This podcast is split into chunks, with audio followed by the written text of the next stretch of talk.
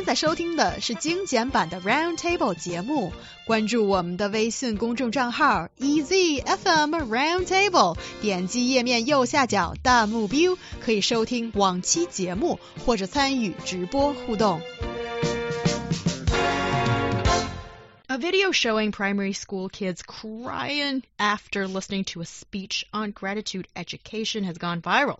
Some criticize the so-called gratitude education as a form of brainwash. So first of all, guys, let's talk about what is 感恩教育 or uh, gratitude education and what's going on here. Sure. So gratitude education. Let's talk about gratitude. It's like it's the concept of being grateful for the position you are currently in, being grateful to things happen in your life. And the education of such is teaching people to be thankful. And today's story is an extreme example of such education in China. Um, a report from the Beijing News said a primary school in Shuozhou, North China's Shanxi province, organized the students to receive such gratitude education. The school invited Ouyang Weijian, an educator, to give a speech to uh, almost 4,000 students, 180 teachers, and some of the teachers' relatives. Without the students' parents on the gratitude education scene. And the activity was expected to last for two hours, but at last, it lasted for three and a half hour. Students were so impressed by the speech and they cried all together and it's got very sentimental on the scene. After the video showing the students crying for the speech, it went viral online. Many citizens expressed their disagreement towards it, saying it was like brainwashing or some kind of pyramid scheme what the educator, the so-called educator is doing. Yeah, I think controversy in the classroom is uh, nothing like that is necessarily a new thing, especially for me being from the U.S. I mean, when to have sex education is so controversial in the U.S. Um, you know, even drug education and assemblies, having some person who is a former drug addict talk to your kids. This has happened to me. So, you know, who's teaching your kids and what are they teaching at what time? A lot of this is controversial. Even saying the Pledge of Allegiance, you know, you say in the U.S., you say under God. Um, a lot of people are not believing in these kind of things, so they don't want their kid to say that. Um, evolution being taught in schools, religions, a lot of religions don't believe in it, yet it is taught formally in schools. So controversy is is sometimes unavoidable. I think in many cases in the classroom, um, and I also want to point out that I am very critical of when someone says netizen opinions as if they are some kind of lobby of the most brilliant minds in the world. I mean, I recall we had a, a topic talking about netizens uh, cheering on a college girl who tried to kick uh, like a four year old. I think that's ridiculous. And so I think it's important to look at these things very critically, which is always what we do here on Roundtable.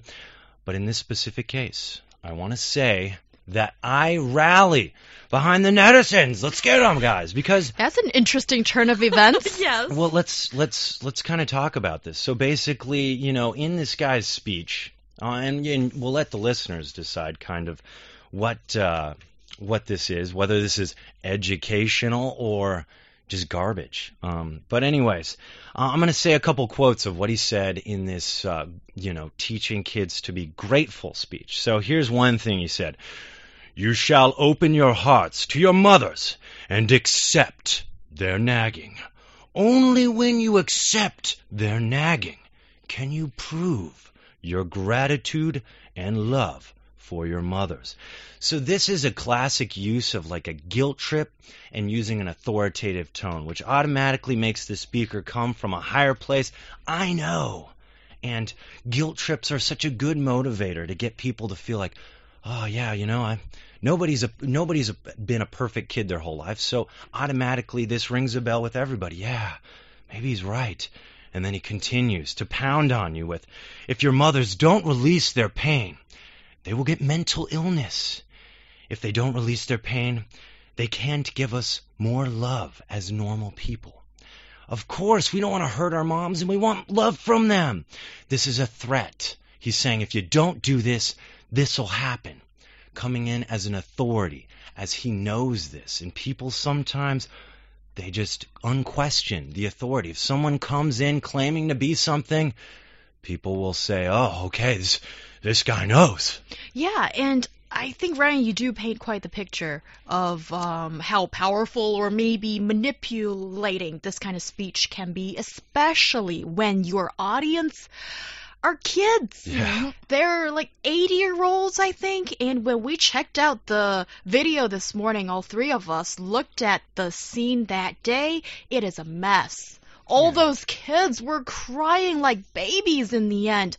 And that does not look like something that is normal. So, of course, we want to look more into this speech. And Niu Honglin, what do you think about this particular speech or this type of education called 感恩教育 or gratitude education that's been used as a tactic here? Yeah, I think the problem, well, I do have problem with the way he talks to kids and the statements and all the content in the speech, but I also think gratitude should be something, should be the result of education instead of, instead of the content of the education. It should come from a good parenting. It should be because the kids understand why they should do that do this or they see their parents doing it. That's why I say it should be the result of the uh, education instead of the content. And as well, I think for education, I always believe that um, in it's something should be the things that should be taught is knowledge is common knowledge we agree not some kind of moral codes. Tho- those moral codes should be learned through their own life experience should be learned from their parents acting at home. It shouldn't be taught to kids like you should do this. It shouldn't be taught like another That's interesting because don't you think that a more a certain kind of moral guidance is always has been provided in school? Like, how, should you love your country?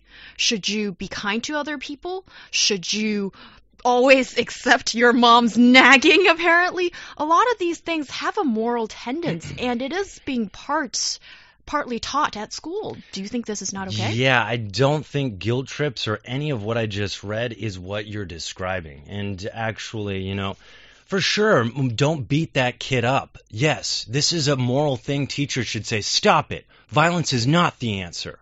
These kind of things.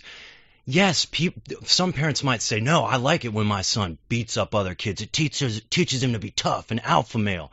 you know, it's all relative, really, of what the parents want. But society standards, I think schools can better fit that facet of making sure kids come out to some social degree of a standard that is acceptable. Because parents sometimes really actually mess up being parents, in my opinion. And I think we've talked about them messing up on this show and the results that have happened from such parenting. But here, the parents aren't the issue. Here, there is this guy who is nothing more than a, I would say, glorified smooth talker or a somewhat excellent orator. I wouldn't even give him the title of excellent because he's preaching to kids. You know, kids are naive, but you also find out there were some adults present at this place. And I think it's no surprise to you that often, sometimes adults are also naive. Um, but anyways, you know, so the headmaster th- thinks this guy is great. He felt deeply impressed by previous talks. Um, I guess, you know, this guy didn't say he wanted to charge any money for this speech or, you know, sell any any of his commercial merchandise at the event. Um, you know, but then he also bought with his own money free copies of his book for the teachers. He also added that his company has realized the uh, the way of education. You know, that's a strong statement. This guy really thinks he's the bee's knees. Um, he basically he follows up though i think by offering summer school classes at his company by helping your kid realize their full t- potential these kind of things. I think he's just a shameless promoter of his company and he goes and does these kind of things making it seem on the surface level i'm doing this for your kid. But really i think in a way he's trying to make people become dependent on his thoughts you know? And he says Ouyang has said that uh, the three features of pyramid selling which make him not a pyramid seller or a pyramid scheme seller. Uh, as he says pyramid schemes are illegal, sells cheap products at a high price, and restricts personal information. Um, So basically, both of those things and just pyramid schemes in general are illegal. So I would scratch that one off as being a reason. Um, also, you selling cheap products. You're selling the long game of your company. Your company is selling your idea of what you think. Uh, I guess this kind of education for kids should be on a moral level.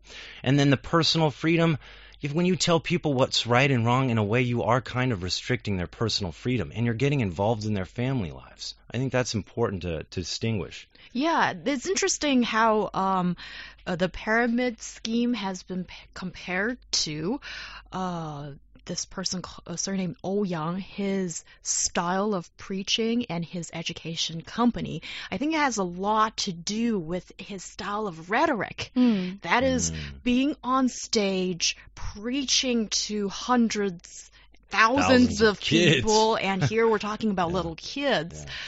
Yeah. And um, I think getting people excited and then also being very persuasive and getting into the minds of people. And the part that is hugely controversial is what he's saying. And also the fact that it was the schoolmaster that allowed this guy into uh, into the school, into the playground, onto the podium to give this speech. So I suppose with the procedure of allowing someone like this into the minds and hearts of these students, that's questionable too.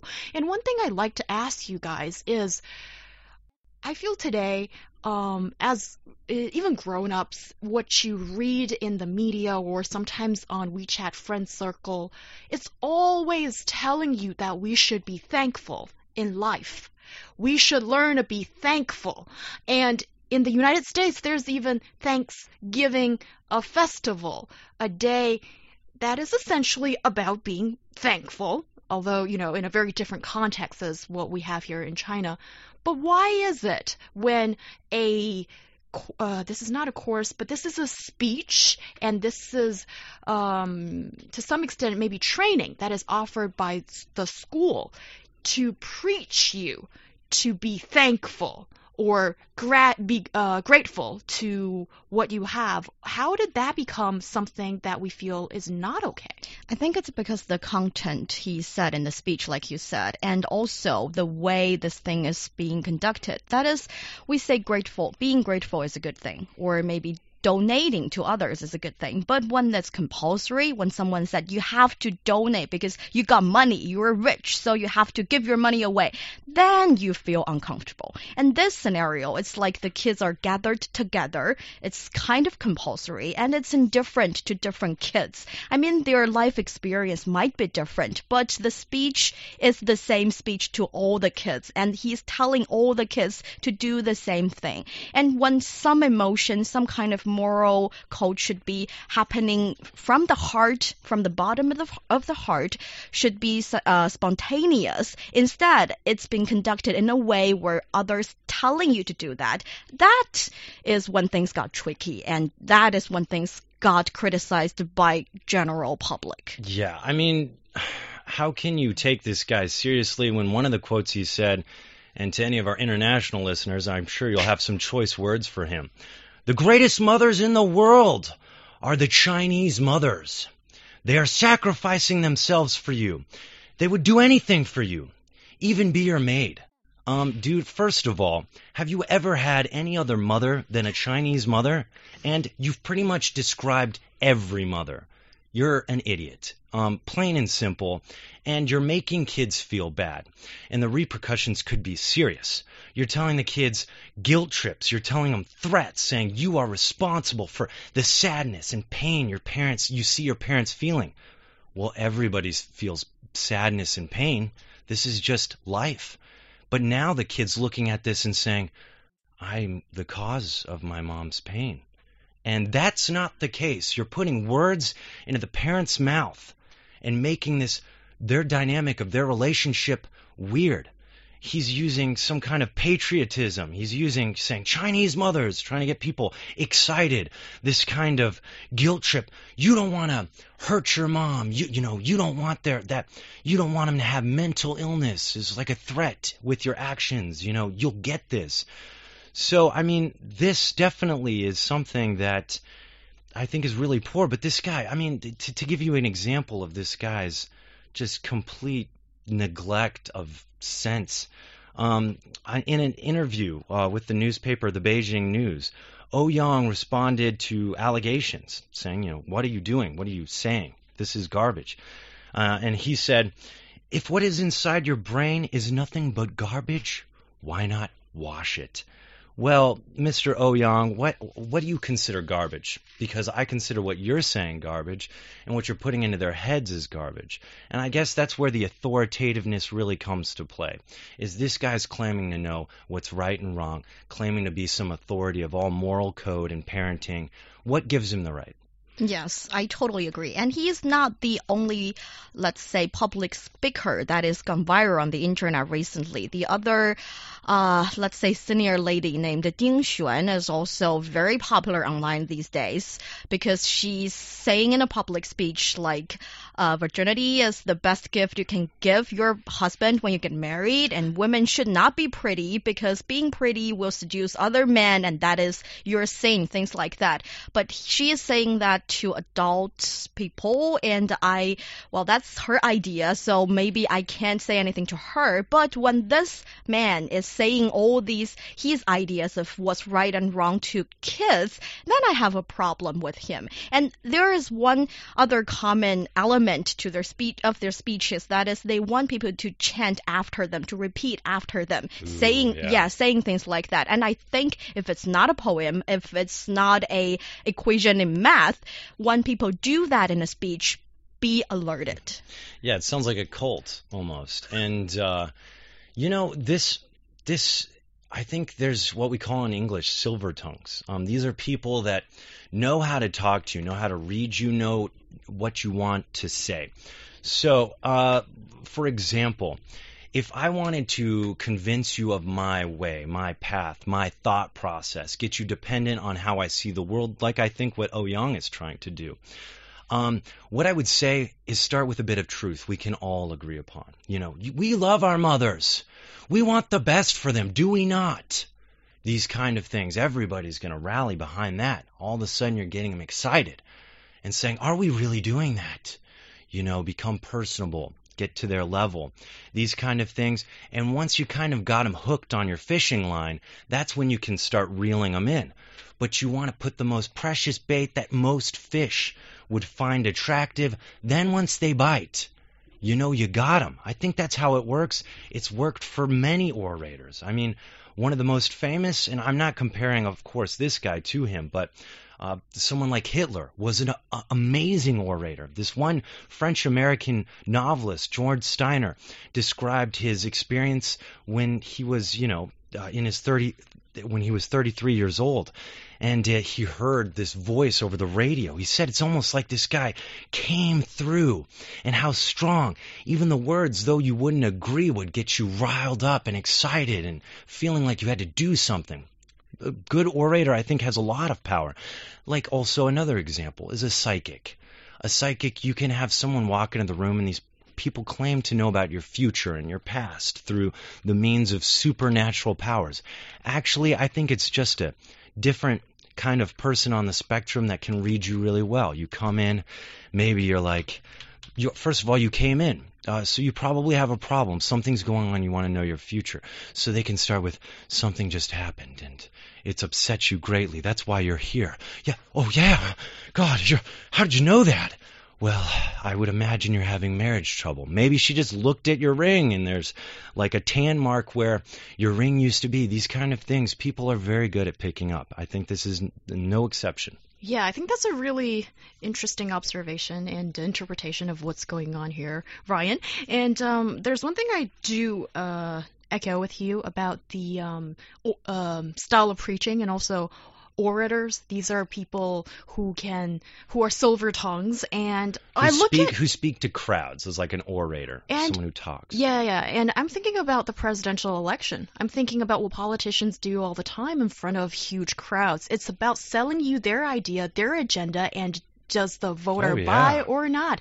Do you want to catch that bait? And also in China, we we see that in um, um I, I think this is more of uh, publication media. There is 成功学. Oh, There yeah. is um the study of s- uh, success, and usually get these uh, DVDs of one person on stage t- saying, uh, preaching in exactly the same style as Ouyang, and then loads of adults fall prey to it and to some extent get brainwashed. And here what's quite interesting is that I think what he is, um, what he is using is to, like Ryan said, guilt trap uh, guilt trip the audience. And that is such a common thing in our culture. That is, we are being taught since we were little kids that we need to realize the sacrifice your parents have made for you. And that is part of Chinese culture that I feel sometimes is so unhealthy because we feel we're always indebted to parents. In a way, when you grow up, you become emotionally blackmailed. And that is something that is so common. That is something easy for other people with um, this kind of um, preaching, I guess, to catch you as bait in a way. Yeah, I think your comparison to American politics is very true, and that's where we see trickery on an adult level, where people are naive. You just say something that they feel in their heart, but maybe it's just an emotion, and you're tampering with that instead of logic, right? Um, but uh, you know, this guy is using classic spinster tech, uh, techniques that uh, politicians use all the time, and it's it's just it's ridiculous. So, let's say when he is asked a question by the Beijing News, he answers with another question. Just obviously a classic technique. This guy is definitely not someone who should be teaching your kids. Yes, and I hope one day in China, when it comes to parent and child relationship, it is no longer emotional blackmail. Mm. That you can feel from the bottom of your heart, this is what you want to do. Yeah. You want to give back. It's not because you're threatened in some way. And one last thing, quick question for you guys. Yeah. Should being thankful be educated by school?